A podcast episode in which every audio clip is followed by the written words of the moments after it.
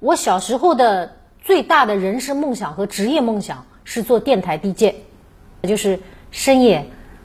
亲爱的听众朋友们，又到了午夜时分，你睡了吗？或许今天天气不太好，或许心情也很一般，但希望我的声音能带给你一些温暖。喂，你好，这位朋友，请问你有什么想说的吗？哎，我想做那种。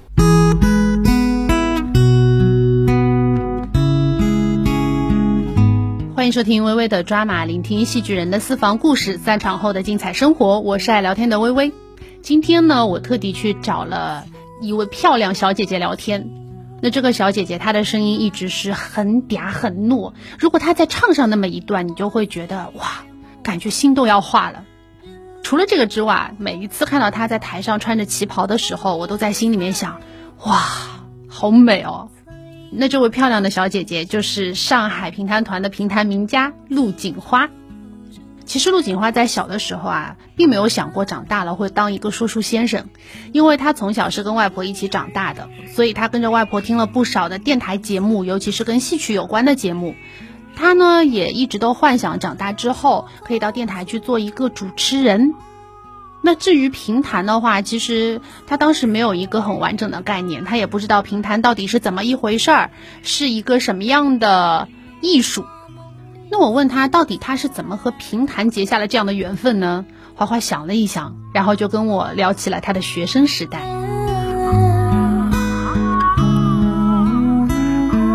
我小时候就喜欢讲故事，红领巾广播台的台长也写稿子。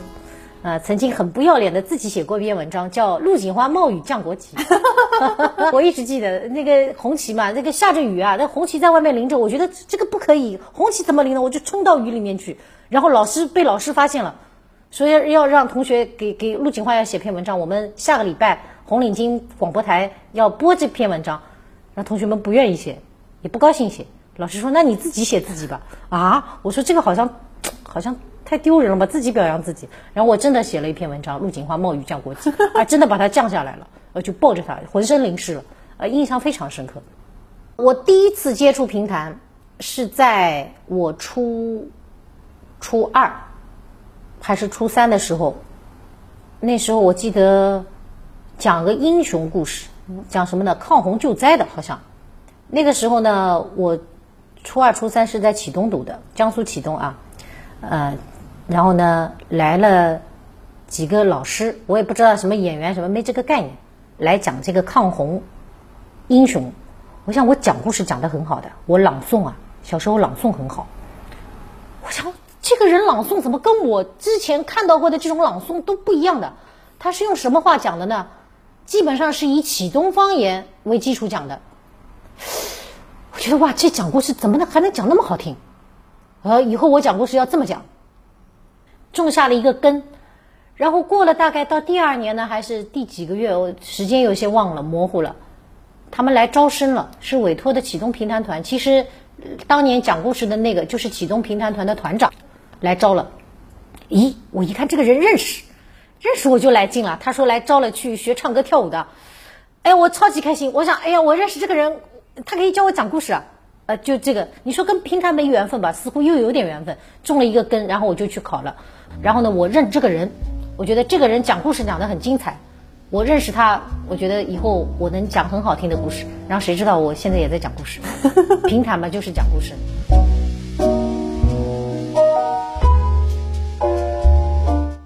你看吧，缘分就是这么奇妙吧。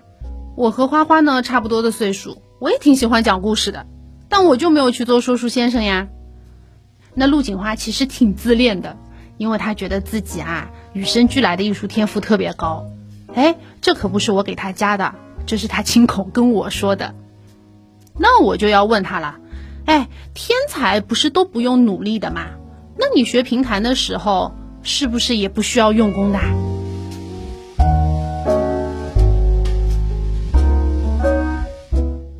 透露一个小秘密啊，怎么样让别人觉得你很用功？有的人呢喜欢暗自用功的。我不是的，我在学校里面呢是喜欢用功给所有人看的。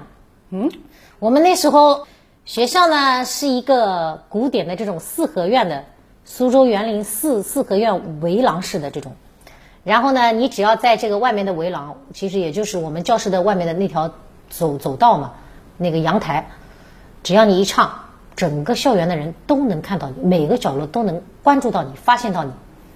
我那时候我想，我喜欢听表扬，我想怎么样老师表扬我呢？我这个成绩又好，最好他再夸我用功，所以呢，我就晚自习啊、早自习啊，我会搬一张凳子，就搬到这个阳台上面，唱的不多的，唱个两遍。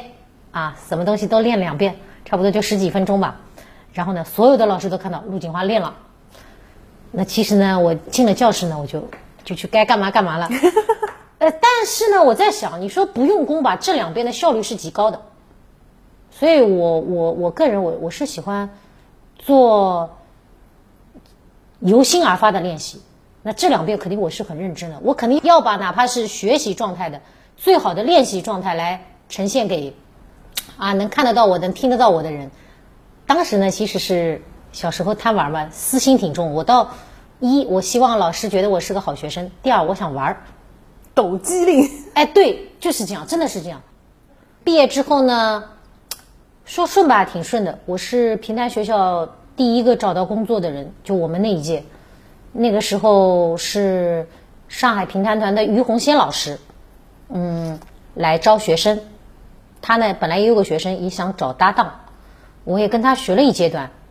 后来呢，因为我我那个父母啊都在上海，那么我想独立，我觉得人要独立，我想离开他们，不想跟他们住在一起。我觉得我大了，成人了，要去闯一闯。那么还有一些别的原因，哎，总之就那个时候，我想我的世界我做主，就这是我工作嘛。而且那时候挺有信心，我觉得上海平潭团考得去，苏州平潭团一定能考得去。后来呢，我就去考了苏州平潭团，他们也要我了。那苏州离上海还有一定的距离呀，哎，那我想啊，太好了，在苏州，苏州这个条件也蛮好的，生活是比较惬意的，哎，那我觉得很好，那我就到苏州工作了。那么，但是呢，一旦到了工作单位，呃，现实和理想总是有差距的。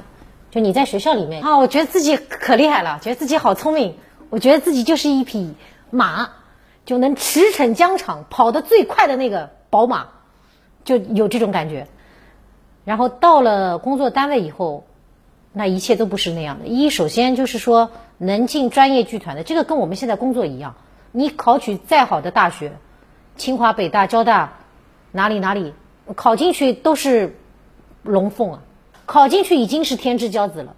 但当你毕业出来以后，每一届都是像你这么优秀的人毕业出来，到工作单位，单位里面都是这么优秀的人，可能还有国外的，可能有别的更高级的一些学校，学历比你更高的，才能比你更好。你放这一堆中间，你会有失落感的，会觉得，哇，都是人才，你瞬间会觉得，慢慢会否定自己，突然觉得自己挺没有用武之地的，我就开始怀疑自己，嗯，我在想。我是不是自我感觉太好了？我想我不是宝马，我大概就是一头驴。对，就是一头驴。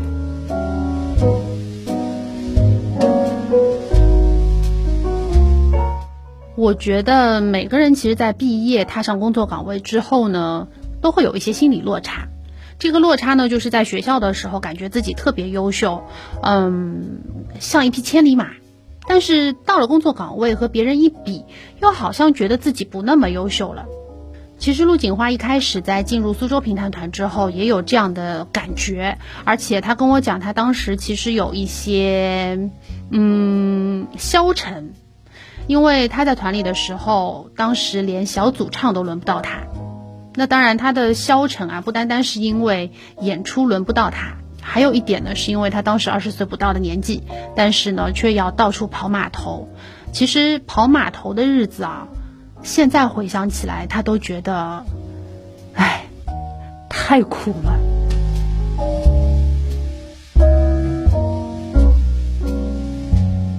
那个时候我们演出叫跑码头，所以我们这些说书人啊，这个都挺厉害的。我们都是跑过江湖的人啊，我们是在江湖上行走的人。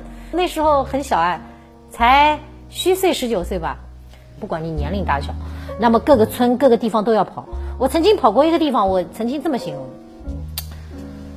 地球、亚洲、中国、江苏省无锡市什么什么县啊，后面我具体就不报了啊，什么什么区，什么什么镇，什么什么村，什么什么小组的哪一条路上的小卖部旁边的左边的第几个第几个门口的那那幢房子的旁边，是我要去的地方啊啊，真的。然后呢，呃，连自来水都没有的。自来水没有要调井水的，那井水不大会掉。那时候我跟我一个搭档，我的搭档的人很高，应该平潭界的姚明吧，身高一米九三。然后呢，吊两个人吊吊着吊着，哎呦，觉得日子太难过了，很苦。那里呢用马桶的，那女生还好，男生的话，他要上厕所，那有村口有个公共厕所的。然后那时候呢，我们一起演出呢，每天要演两个小时，连演半个月。那我们还没有那么多背得出那么多剧本啊，就跟另外一个演员一起，等于是每人分一个小时。那另外一个演员呢是男生，所以呢，他们两个人就有了君子协定。我的搭档呢胆子很小，他要去上厕所怎么样呢？哎，你陪我上个厕所吧，啊，你陪我去上个厕所吧，不愿意。后来怎么样呢？那男孩子嘛很好啊，可以呀，你上厕所你给我五块钱。啊啊，真的，就一开始是这样，但是这五块钱。这个拿出来，大家都吃掉花掉的啊！可能我那个陪他上厕所的同学自己再掏个五块钱，我们再买个十块钱东西吃一吃，就是这种挺心酸的。然后呢，你这个睡觉的，我一直记得睡的是榻，就以前没睡过这个榻，这个像竹子一样编起来的那个，上面铺个棉花毯。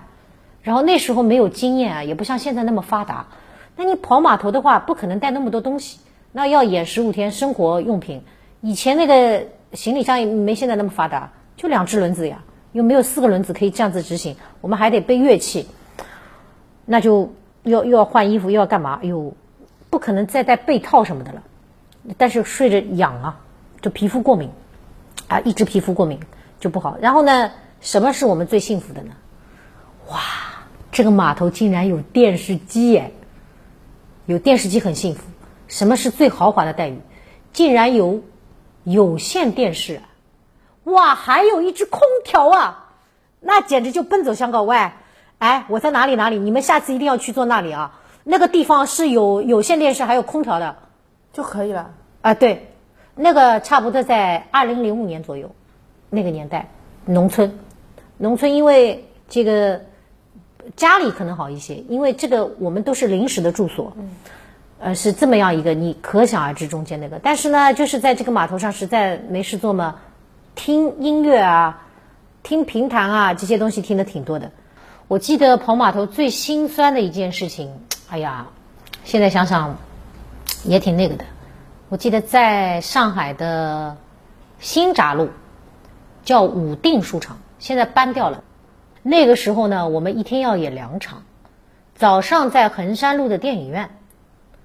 下午一点半，在这个武定书场，以前是舞厅，就平台兴旺的时候是舞厅改的书场，啊，以前那是很久很久很老很老的一个书场。然后那有老鼠哎，那老房子嘛难免买点腌老鼠的也就算了。那我们那边演出结束都已经要十一点还是十一点半了，还有路程赶回来只够吃一个中饭的时间，要么泡面，要么那时候还没外卖，就路上有个店得快一点。我的搭档呢，身高一米九十三，体重大概两百多斤。哇，这小伙子消耗大呀！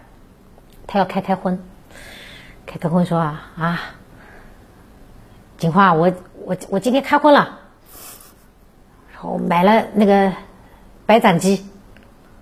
那那那个时候的那个我们的那个包装盒啊，我记得清清楚楚，不像现在这么环保，是那种塑料的那个没有经过降解的。就是不可降解的那那种，哎，可以撕得开那种白斩鸡，他开开来吃了一口一块，哎呀，他肚子有点不舒服，我先去上个厕所，走了。那么我呢，我跟他不吃一块的，这个亲兄弟明算账，他吃他的，我吃我的，偶尔放在一起吃啊。我的那天我记得我吃的泡面，泡面加了两个那个香巴佬茶叶蛋，真的记得非常清楚。他呢住在那个后台的化妆间楼下一张钢丝床。钢丝折叠床，你想他这么高的个子，这个被子也短，挺挺惨的小伙子。那时候我们都十九岁，然后上了一个厕所回来，我呢在楼上，女女孩子嘛，给我一个房间，但是这个楼板啊，这个有洞，洞里面是有老鼠的，我都把它堵住了，也没办法回家，回家就演出来不及了。然后他就说：“老金虎啊，对吧？老金虎啊，你快点回来了！”咦，我问他怎么了？我马上从那个是一个阁楼，嘎，我下来，我说怎么了？他说你看呐，让我看这盆白斩鸡。我说怎么了？他说被老鼠吃过了呀。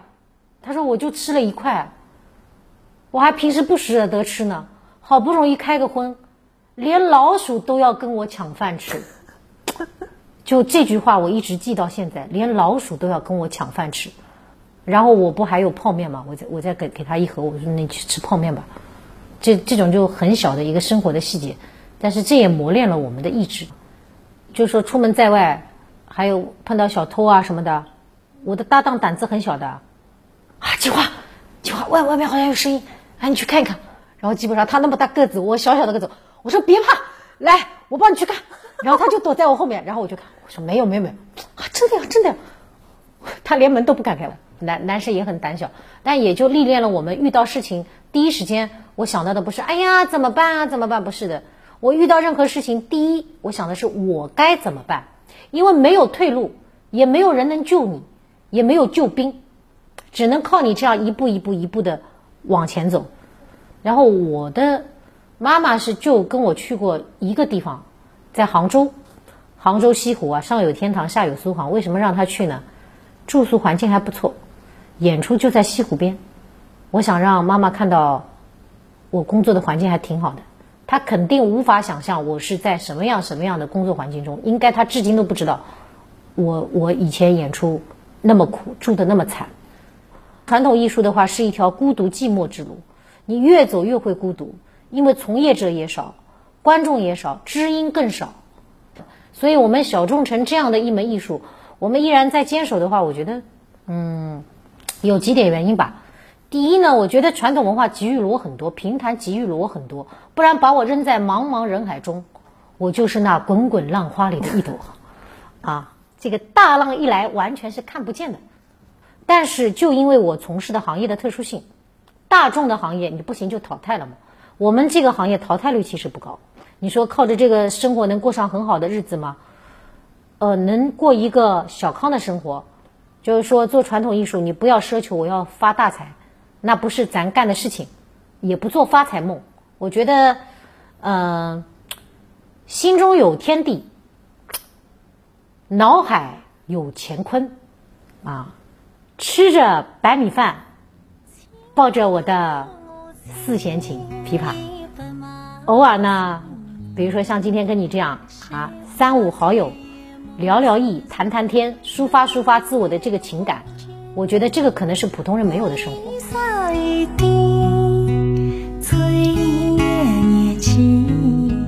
走到此处，的。